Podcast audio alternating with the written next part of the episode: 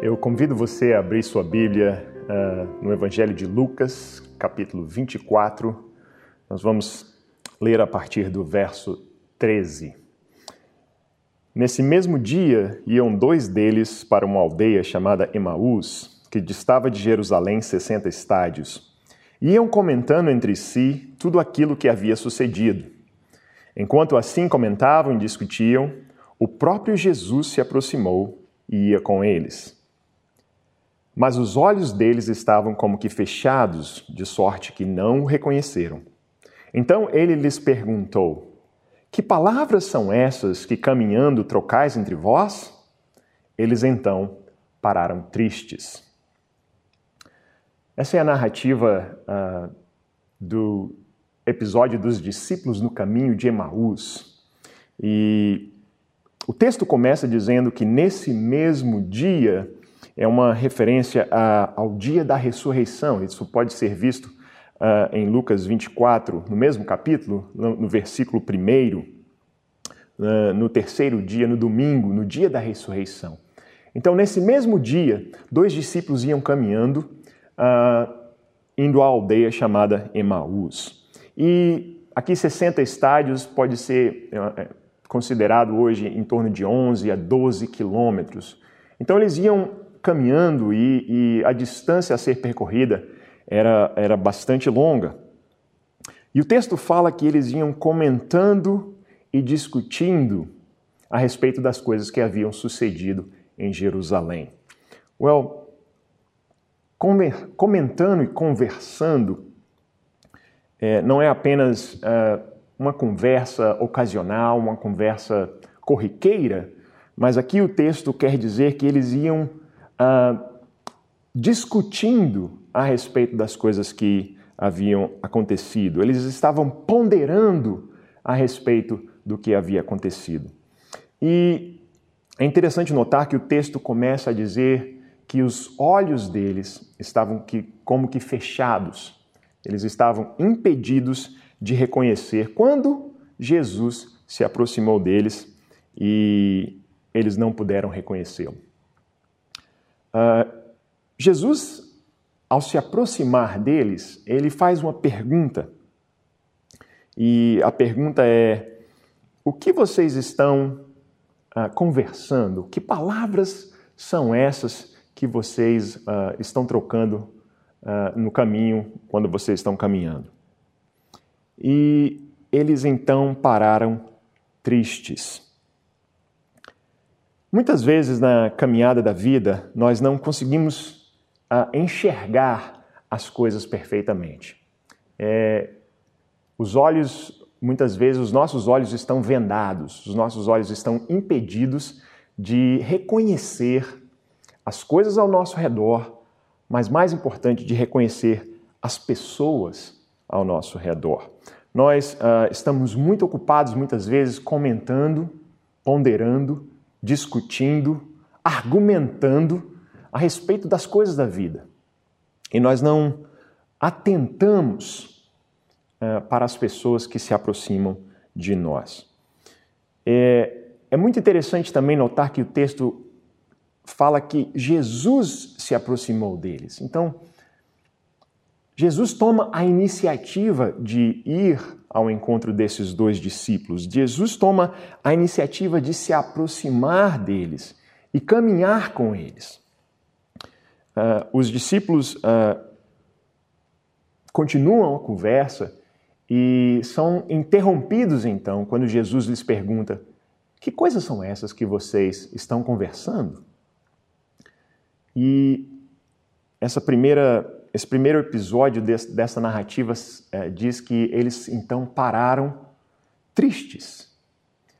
Isso muitas vezes me faz lembrar em, em ocasiões quando nós estamos tão ocupados é, é, com os nossos afazeres ou tão ocupados com as coisas que, que nós estamos discutindo, conversando, e nós não temos tempo para alguém que se aproxima de nós, nós não temos a, a vontade nem de, de, de parar o que estamos fazendo para conversar, para dar atenção a uma pessoa que se aproxima de nós, é aquela, é aquela frustração.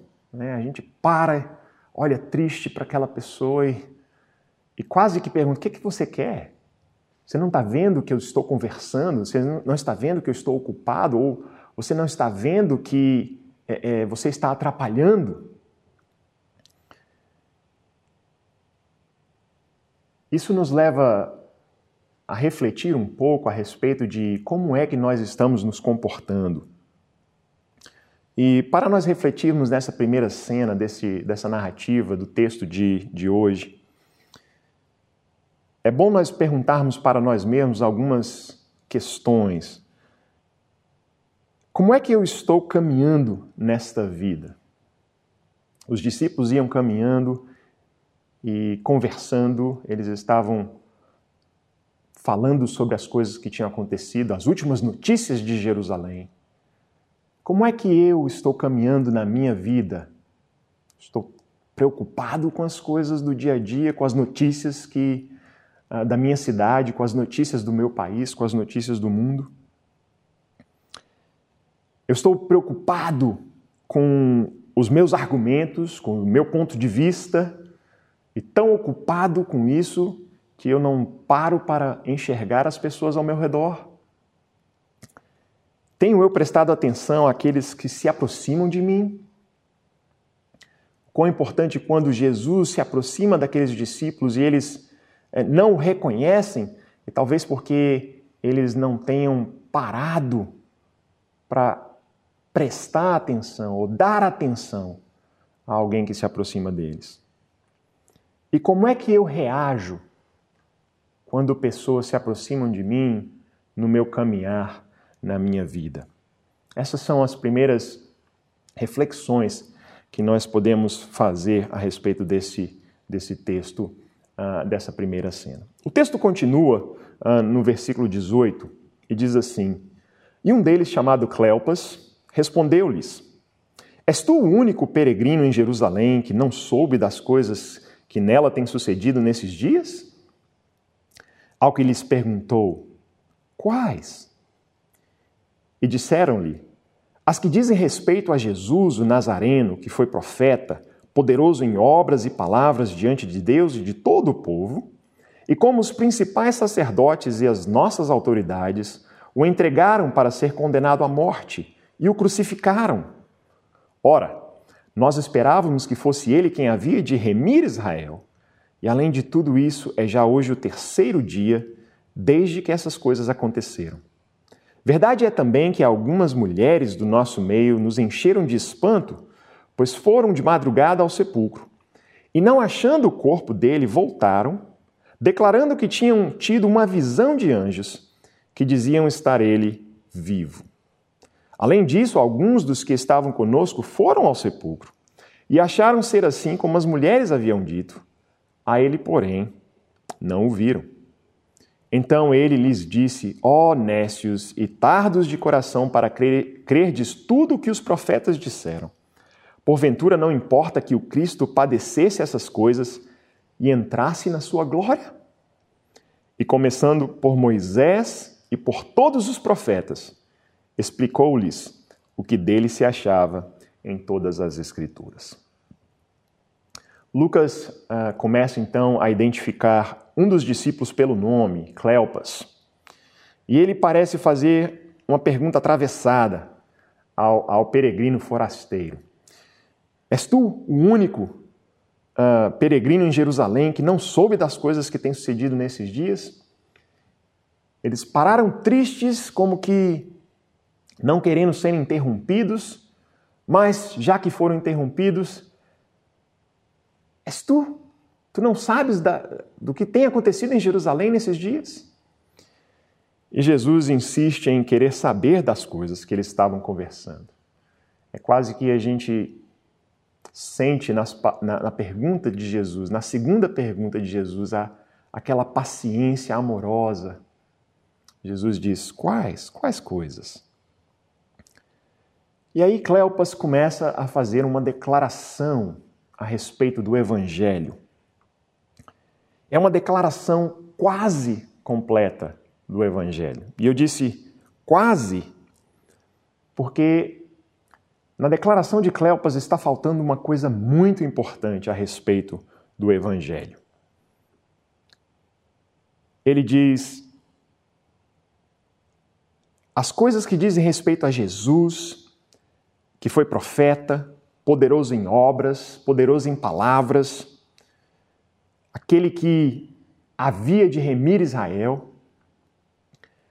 Cleopas está declarando que Jesus era um profeta, ele veio com uma missão de pregar o evangelho do reino. Ele era poderoso, ele tinha poder, não só em obras, mas também em palavras. Mas na declaração de Cleopas há uma desesperança. Ele diz: é hoje já o terceiro dia que essas coisas aconteceram. Ou seja, que ele foi crucificado, ele fala da morte, da morte de Jesus na cruz. Mas Cleopas e o outro discípulo estão desesperançosos, porque depois de três dias não ouviram mais falar de Jesus. A coisa que está faltando na declaração do Evangelho segundo Cleopas é a ressurreição de Cristo. É a vitória de Jesus sobre a morte. É a coisa que nos diferencia e que diferencia o cristianismo de outras religiões. É que Deus não apenas encarnou, ele veio para nos salvar, para nos remir, para sofrer e morrer no nosso lugar. Mas o mais importante é que ele, ao morrer, ele venceu a morte e ressuscitou. E quando ele ressurge da morte, ele aparece a alguns discípulos, e ele aparece aqui nesse texto, segundo Lucas, para esses dois discípulos no caminho de Emaús. Mais tarde, Jesus vai é, subir ao céu e então vai haver a sua glorificação.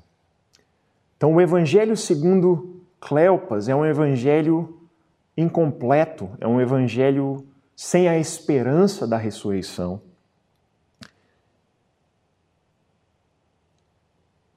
É um evangelho que falta entendimento. E Jesus Cristo vai dizer: Ó oh, Nécio, Nécio é, é aquele que é desprovido de conhecimento, é uma pessoa que é ignorante. Não no sentido de ser bruto, mas no sentido de não saber a respeito de algo. E é claro que aqui nesse tempo nós é, é, podemos entender que é, não, não há o que nós chamamos hoje de politicamente correto, você não chamaria uma pessoa de ignorante. Mas o que Jesus está querendo dizer é que vocês não entendem o que as Escrituras estão dizendo. E Jesus vai, então, explicar uh, o que é que se diz nas Escrituras a respeito dele mesmo, a respeito do Cristo, do Messias. Uma coisa que destaca, nesse, se destaca nesse texto para mim, é que Jesus ele começa a explicar uh, e, e a explicar a respeito dele mesmo para esses dois discípulos através das Escrituras Sagradas. Aqui me faz lembrar o texto da, da, da, tentação de Jesus, quando ele responde a Satanás, quando Satanás o desafia a tomar certas atitudes. Jesus responde: Está escrito. E uma segunda vez ele responde: Está escrito. E na terceira vez ele responde: está escrito. Jesus, ele usa a palavra, ele usa as escrituras sagradas para responder a Satanás. Aqui, Jesus poderia naturalmente explicar o, o, o que, o que uh, se diz a respeito dele, ou, o que é para acontecer, ou o que era para ter acontecido a respeito dele, mas ele novamente faz uso das Escrituras, faz uso uh, da Bíblia para que haja explicação a respeito dele mesmo. E essa referência, quando Jesus, é, começando por Moisés, é, explicando até os profetas, em todas as Escrituras.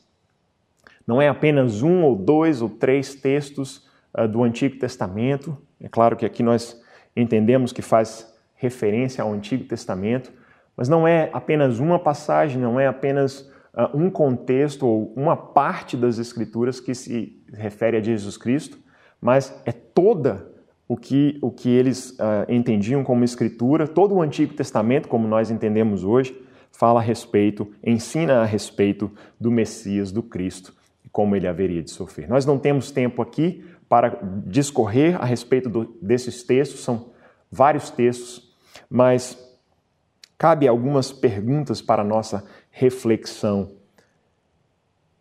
Eu conheço as Escrituras Sagradas, eu conheço a Bíblia, de maneira que eu sou alguém que tem entendimento do que a Bíblia diz a respeito de Jesus? Uma outra pergunta é: eu sei o que é o Evangelho, eu sei discorrer e explicar o que significa o Evangelho. Se alguém me perguntar o que é que vocês tanto chamam de Evangelho, será que eu saberia explicar o que é o Evangelho? Mais ainda, quando Jesus retruca, ele diz: ó tardos é, de crer naquilo que os profetas ensinaram, há uma, há uma, uma parte do Evangelho que não é apenas ter conhecimento do Evangelho, mas é acreditar no Evangelho. Creio eu no Evangelho, tenho eu esperança, porque Jesus viu que os discípulos estavam desesperançosos, porque eles não criam até aquele momento na na ressurreição de Cristo Jesus, como estava previsto nas Sagradas Escrituras. A cena, a, narrativa então continua no versículo 28. Quando se aproximaram da aldeia para onde iam, ele fez como quem ia para mais longe. Eles, porém, o constrangeram, dizendo: Fica conosco, porque já é tarde e já declinou o dia e entrou para ficar com eles. Estando com eles à mesa, tomou o pão e o abençoou, e partindo-lhe, lhes dava. Abriram-se-lhes então os olhos e o reconheceram. Nisto, ele desapareceu de diante deles. E disseram um para o outro: Porventura, não se nos abrasava o coração quando pelo caminho nos falava e quando nos abria as Escrituras? Os discípulos, agora, depois de ouvirem uh, a explicação do Evangelho, a explicação das Escrituras, da palavra de Deus, pelo próprio Jesus, mesmo não reconhecendo que o forasteiro peregrino era Jesus, mas eles agora, depois de andarem provavelmente aqueles 11, 12 quilômetros, ouvindo Jesus lhes ensinar as Escrituras, e dar a eles uma esperança a respeito daquilo que se espera, ou que se esperava ter acontecido com o Messias, com o Cristo. Eles agora têm uma nova atitude. Eles agora têm seus corações ardendo por conta dos ensinamentos uh, do peregrino forasteiro. Eles uh, receberam a pregação, o ensino do, do Evangelho. O Evangelho é as, o Evangelho é boa nova, as boas novas. O Evangelho é a vida. O Evangelho é a morte. O Evangelho é a crucificação, é a ressurreição, o enterro e a ressurreição e a glorificação de Cristo Jesus. Sem esses elementos, o Evangelho não pode ser uma boa nova. Sem o elemento de que Jesus venceu a morte, o Evangelho não pode ser chamado de boa nova. Eles, com a nova atitude, talvez querendo que o peregrino continuasse aqueles ensinamentos, eles convidam então Jesus uh, para ir com eles para casa. E na casa dos discípulos Jesus ele tem uma, uh, uma postura uh, não de convidado, porque era natural que o convidado, quando se achegasse à mesa, recebesse uh, a comida, o pão, pelo, é, pelo hospedeiro. E o hospedeiro tinha a responsabilidade de, de servir, de partir, de abençoar uh, o alimento. Mas Jesus aqui ele faz as vezes uh, do hospedeiro. Ele pega, ele parte o pão, ele abençoa, ele faz a oração, a bênção uh, do alimento. Então ele parte e ele distribui o alimento. Jesus ele toma a iniciativa, abençoa, e então os olhos daqueles discípulos, eles, eles reconhecem que quem está com ele, na verdade, aquele forasteiro peregrino, é na verdade Jesus, o Cristo. Esses discípulos, uh, Cleopas, uh, não é um dos doze. E nós não temos o nome do outro discípulo, mas é bem certo dizer que se fosse um dos doze, Lucas teria provavelmente feito menção daquele discípulo. Então, não sendo um dos, não sendo dos doze, esses dois discípulos provavelmente não estiveram na Santa Ceia, na celebração da ceia, logo antes da crucificação de Cristo Jesus. Então, como é que eles reconheceram que no partir do pão era Jesus Cristo? Ora, Jesus tinha partido o pão em Lucas capítulo 9 quando ele, ele multiplicou os pães para, aqueles, para 5 mil pessoas. Provavelmente os discípulos lembraram daquela cena, daquela ocasião em que Jesus pega o pão, ele abençoa, ele parte e acontece um milagre. Os discípulos então reconhecem que Jesus Cristo é quem está com ele, com eles, e os seus olhos eles se abrem e eles o reconhecem. Aqui é a contraposição do começo do texto, onde os olhos deles estavam como que fechados, sem reconhecer uh, que Jesus estava com eles. Agora, depois do partir do pão, e eu diria muito mais, não apenas do partir do pão, mas depois de Jesus ter estado com eles, caminhado com eles, explicado as Escrituras, ensinado eles a palavra de Deus e ter agora, em momentos dentro da casa deles, ter um momento de comunhão e ter então partido o pão e abençoado, agora eles reconhecem que Jesus está com eles. É quase que um preâmbulo daquilo que Lucas vai escrever mais tarde em Atos, ah, capítulo 2, verso 42, quando a igreja primitiva é então ah, descrita como que todos perseveravam na doutrina dos apóstolos, na comunhão, no partir do pão e nas orações. Jesus faz tudo isso para mostrar que é, é assim que nós ah, devemos viver como discípulos dele. Em comunhão, perseverando na doutrina, na palavra, no partir do pão e em orações. Algumas perguntas para nossa reflexão a respeito desta cena. Sou eu hospitaleiro? E hospitaleiro não é apenas alguém que, que chama os outros para dentro de casa. É aqui, uma forma mais abrangente de. Talvez sou eu alguém que aproveita as oportunidades de abençoar os outros em qualquer ocasião. Seja para dentro da minha casa, seja ao redor da mesa, ou seja, onde eu estiver, no meu local de trabalho, de fazer as pessoas se sentirem especiais, de fazer as pessoas se sentirem bem-vindas, de fazer as pessoas se sentirem importantes.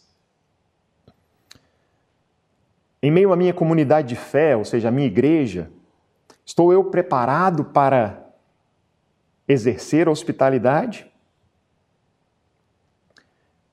E essa hospitalidade que eu vou exercer na minha comunidade de fé, ela pode ser não apenas para um outro irmão, uma irmã, mas também para aqueles que não são ainda da igreja, aqueles que não pertencem à nossa comunidade de fé.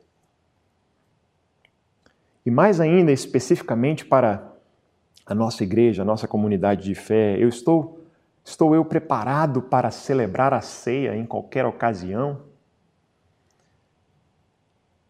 Sei eu o que a ceia do Senhor representa?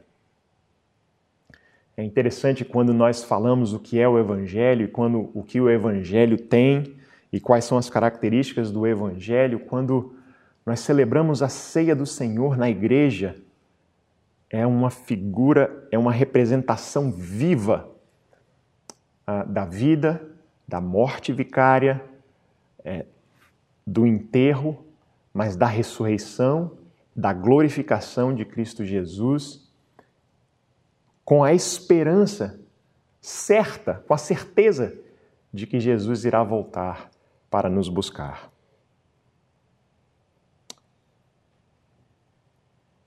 O texto vai uh, continuar e, pelo menos com esses dois discípulos, encerrar uh, nos próximos versículos. Uh, versículo 33. E na mesma hora levantaram-se e voltaram para Jerusalém. E encontraram reunidos os onze e os que estavam com eles, os quais diziam: Realmente o Senhor ressurgiu e apareceu a Simão Pedro. Então os dois contaram o que acontecera no caminho e como lhes se fizera conhecer no partir do pão. Os dois discípulos, eles a partir daquele momento, quando seus olhos se abrem, eles reconhecem Jesus, eles então não se importam mais, é, é, não se preocupam mais de que o dia já tinha declinado, de que eles tinham caminhado talvez 11, 12 quilômetros. Mas eles agora, é, com os corações ardendo, eles imediatamente retornam para Jerusalém. Talvez não se importando nem mesmo com os perigos da estrada uh, durante a noite. E eles uh, se dispuseram, e o texto diz que ao chegar mesmo antes deles uh, explicarem ou, ou, contarem tudo o que aconteceu, os, próprio, os próprios uh, apóstolos, os discípulos de Jesus, eles vão dizer realmente Jesus Cristo ressuscitou e já apareceu a Simão Pedro. A notícia da, da ressurreição já está correndo.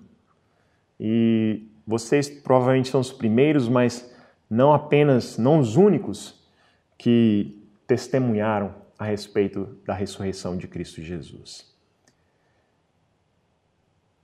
E para nossa reflexão, pelo menos duas perguntas é: tenho eu ardor no coração ao ouvir o evangelho? Aqueles dois discípulos, eles comentaram: por acaso não nos ardia o coração? Agora eu entendo por quê, nós entendemos por que o nosso coração se ardia quando nós ah, ouvíamos ele a explicar as Escrituras, porque era o próprio Jesus a nos fazer entender, a nos fazer a reconhecer o verdadeiro Evangelho. Tenho eu a urgência em anunciar Jesus Cristo ressurreto? E aqui a pergunta É, é uma continuação do entendimento do Evangelho, do verdadeiro Evangelho, que é um Evangelho que nos dá esperança, porque ele tem como parte a ressurreição e a glorificação de Cristo Jesus. E é um, um Evangelho que abrasa o coração e que nos faz ter um sentimento de urgência, porque pessoas precisam ouvir que Jesus Cristo ah, é o Messias, é o Cristo, é o Filho de Deus e que ele ressuscitou, e que ele está vivo, ele está na glória do Pai e que ele vai voltar um dia para nos buscar. E como é que nós, então, depois de discorrer sobre o texto e de ver algumas características uh, e algumas informações que esse texto nos apresenta, como é que nós, então, podemos aplicar os ensinamentos desse texto para uh, o nosso tema, o tema a vida que a gente quer viver. A vida que a gente quer viver, ela só faz sentido se ela for vivida por Jesus. Em outras palavras, a vida que a gente quer viver só faz sentido se ela for a vida de um verdadeiro discípulo de Jesus. E quais são as características, de acordo com esse texto? As características de uma vida de um verdadeiro discípulo de Jesus, segundo Lucas 24, de 13 a 35. A primeira é a vida que a gente quer viver é a vida de um discípulo que, se, que, que enxerga os que estão ao redor. Assim como os discípulos no primeiro, na primeira parte do texto, eles não reconheceram Jesus, aquele forasteiro que se aproxima deles, e eles tinham que, seus olhos como que é, cobertos, fechados, porque eles não tinham ainda o completo entendimento do Evangelho, o completo é, entendimento da palavra e da Escritura a respeito de Jesus e a respeito da sua ressurreição. Mas uma vez que nós temos esse entendimento, então nós precisamos ser sensíveis espiritualmente àqueles que estão ao nosso redor. E muitas vezes eles se aproximam de nós. E nós estamos é, é, ocupados com os nossos afazeres no dia a dia, mas nós precisamos ter essa sensibilidade de enxergar aqueles ao nosso redor, de enxergar as necessidades daquelas pessoas que se aproximam de nós e que muitas vezes fazem-nos perguntas. Que não podemos agir, parar tristes e desapontados, mas com sensibilidade, com visão de reino, enxergar aqueles que se aproximam de nós. Segunda característica é, na vida que a gente quer viver é que essa vida é a vida de um discípulo que tem entendimento do Evangelho. Eles, quando entenderam e receberam a, a, o ensinamento de Jesus a respeito do Evangelho, e a partir daquele momento entenderam que o Evangelho é parte é, não só da crucificação de Jesus, da morte de Jesus por nossos pecados, mas da sua, do seu enterro é, da sua ressurreição e da sua glorificação. Esse entendimento do Evangelho faz com que o Evangelho seja então completo. É, e como discípulo de Cristo, nós precisamos então da experiência com Ele, porque não podemos ser discípulos de Cristo se não tivermos um encontro com Ele. E mais ainda, não só apenas ter um encontro, um, como aqueles discípulos, eles tiveram encontro com Jesus, mas nós precisamos ter entendimento das Escrituras. ter entendimento da Escritura é saber, com base na palavra de Deus, aquilo que é perguntado a nós e aquilo, olhando ao nosso redor a respeito das coisas que acontecem, nós sabermos, termos entendimento do Evangelho, conhecermos a palavra de Deus. A terceira característica é que a vida que a gente quer viver é a vida de um discípulo que exerce hospitalidade. E é difícil falar um pouquinho de hospitalidade nesse momento de pandemia, nesse momento em que nós estamos com medo de nos aproximarmos das pessoas, ou que não só do medo, mas das, das leis e da, do incentivo ao distanciamento, distanciamento social, que nós precisamos estar, é, é, não, não estar muito perto dos outros. É, usando máscaras e, e tendo cuidado, lavando as mãos e tendo é, o completo cuidado é, sobre essa doença. E falar sobre hospitalidade parece, parece que é impossível hoje, pelo menos durante esse período de pandemia. Mas hospitalidade não é apenas, como eu já, já mencionei, não é apenas convidar alguém para a sua casa. É é você fazer aquela pessoa se sentir especial. É você buscar a comunhão com, com alguém. É buscar uma oportunidade de ser bênção e de, abenço, de, de você abençoar a vida de alguém.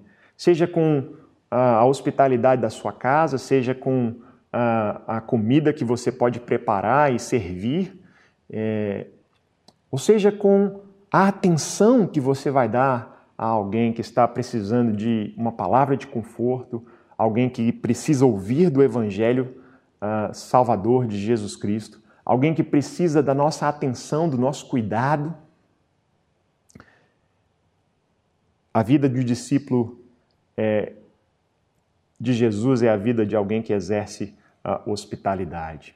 E há várias maneiras que nós podemos exercer hospitalidade, seja ela através de uma rede social, através de uma visita, e com todo o cuidado que precisamos ter nesse tempo, mas não podemos deixar ou não podemos negligenciar a comunhão, porque hospitalidade ela vai gerar comunhão com os salvos, com aqueles irmãos e irmãs em Cristo Jesus e com aqueles que não são, que não fazem parte da nossa comunidade de fé, que não fazem parte da, da igreja de Cristo Jesus.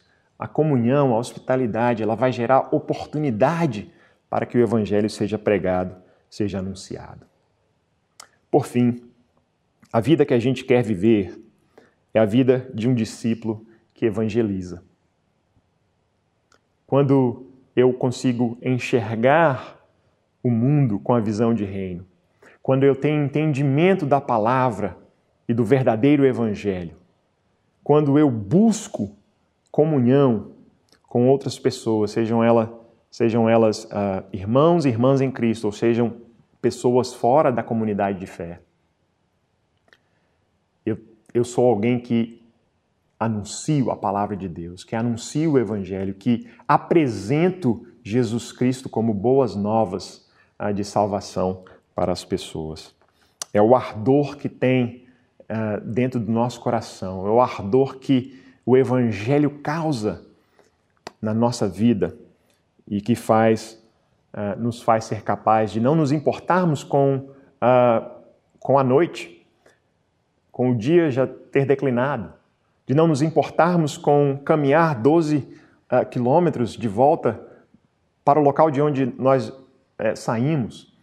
O que não importa é as dificuldades que possam parecer, mas que anunciar o Evangelho é para o discípulo de Jesus algo que é urgente e imediato.